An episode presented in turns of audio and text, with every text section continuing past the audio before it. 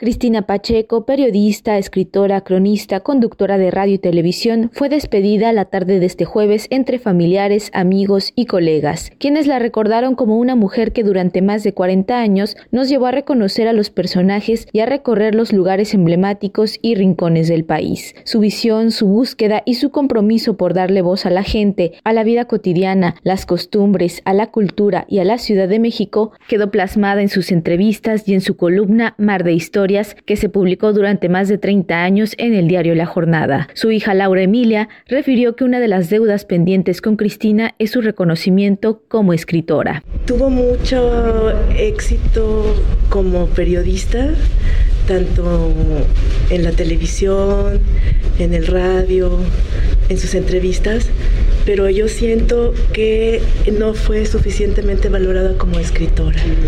Yo creo que tenemos pendiente hacer quizá una antología de sus cuentos, de sus mares de historias o algo por el estilo.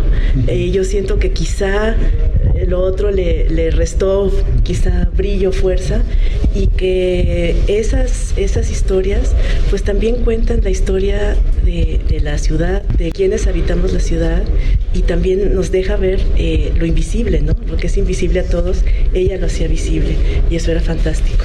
Laura Emilia también expresó que la vocación de su madre como periodista la llevó a levantarse todos los días con el ansia de hacer todo lo posible y lo mejor por los demás. Creo también que su labor en el terremoto no fue suficientemente valorada.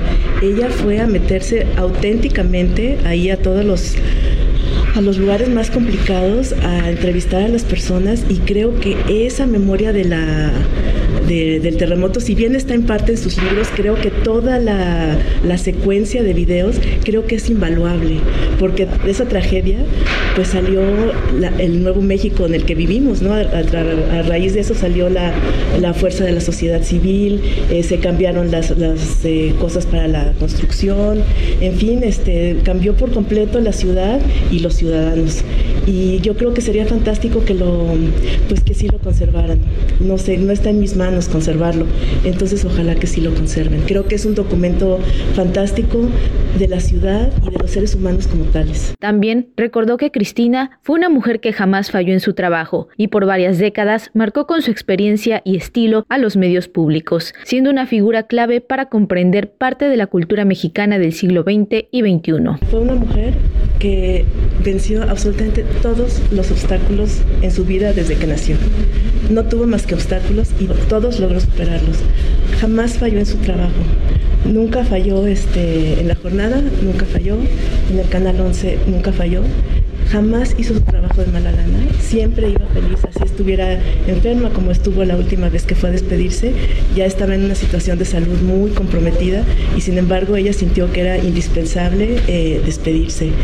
Es una mujer que nunca traicionó sus principios y que nunca se dejó doblegar por eh, los deseos de otros. Y eso a mí me parece increíble. Y una quizá lo más importante para mí es que tanto a través de sus reportajes, sus entrevistas y sus cuentos nos muestra que las palabras importan y que por eso mismo hay que tener cuidado con cómo las decimos y para qué las decimos y para quién las decimos. A ella eh, creo que su enorme virtud era la sinceridad con que se acercaba a los sujetos, ¿no? No iba con una, un interés ulterior, para nada. Sus entrevistas eran buenas porque iba con una honestidad de uno a uno, sin importar quién era. Y nos mostró que todos tenemos algo que decir, que todos importamos y que todos somos distintos y eso es maravilloso. En esta despedida que tuvo lugar en la funeraria de Galloso en Félix Cuevas, estuvieron presentes personajes del mundo cultural como Teddy López Mills, Miguel de la Cruz, José Luis Martínez, Enrique Krause, Héctor de Mauleón, Francisco Hinojosa y Marisol Schulz, directora de la FIL de Guadalajara, quien recordó que nadie como ella sostuvo un diálogo con la gente. Lamento muchísimo el fallecimiento de Cristina Pacheco, quien no solamente fue quien habló de la conciencia nacional, sino quien nos dio a entender la vida de mexicana desde muchas esferas y desde muchos ángulos, siempre con una sonrisa, siempre con la total empatía, con una eterna dulzura. Ella podía hablar con cada una de las personas que entrevistaba como poca gente lo supo hacer Cristina supo llegar al corazón de cada una de aquellas personas que tuvo frente al micrófono y eso fue un legado inconmensurable, muy difícil de igualar. Nadie como ella parece diálogo con el pueblo, con el verdadero pueblo, con cada una de las personas que podía ser desde un escritor hasta un carpintero.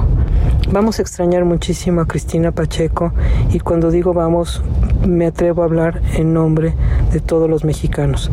Para mí, como directora de la feria, es una pérdida muy importante por todo lo que ella representó, ganó el premio Fernando Benítez al periodismo cultural, pero en lo personal pierdo una amiga, una gente cercana, cariñosísima y la vamos a extrañar mucho instituciones, amigos y colegas han lamentado el deceso de la escritora. Entre estos está el IMBAL, el Sistema Público de Radiodifusión del Estado mexicano y la secretaria de Cultura del Gobierno de México, Alejandra Frausto, quien compartió vía Twitter. Cristina querida, contigo nos tocó vivir y descubrir profundos universos desde la dignidad que tú descubrías en ellos. Todo mi cariño a Laura Emilia y Cecilia. Agrupaciones musicales y cantantes como Los Ángeles Azules, Triciclo Circus Band y Tania Libertad desearon buen viaje a quien les abrió las puertas de su programa Aquí nos tocó vivir, mismo que la ONU destacó vía Twitter que es invaluable para el patrimonio documental de México y ha sido reconocido por la UNESCO México en la memoria del mundo nacional. Para Radio Educación, Pani Gutiérrez.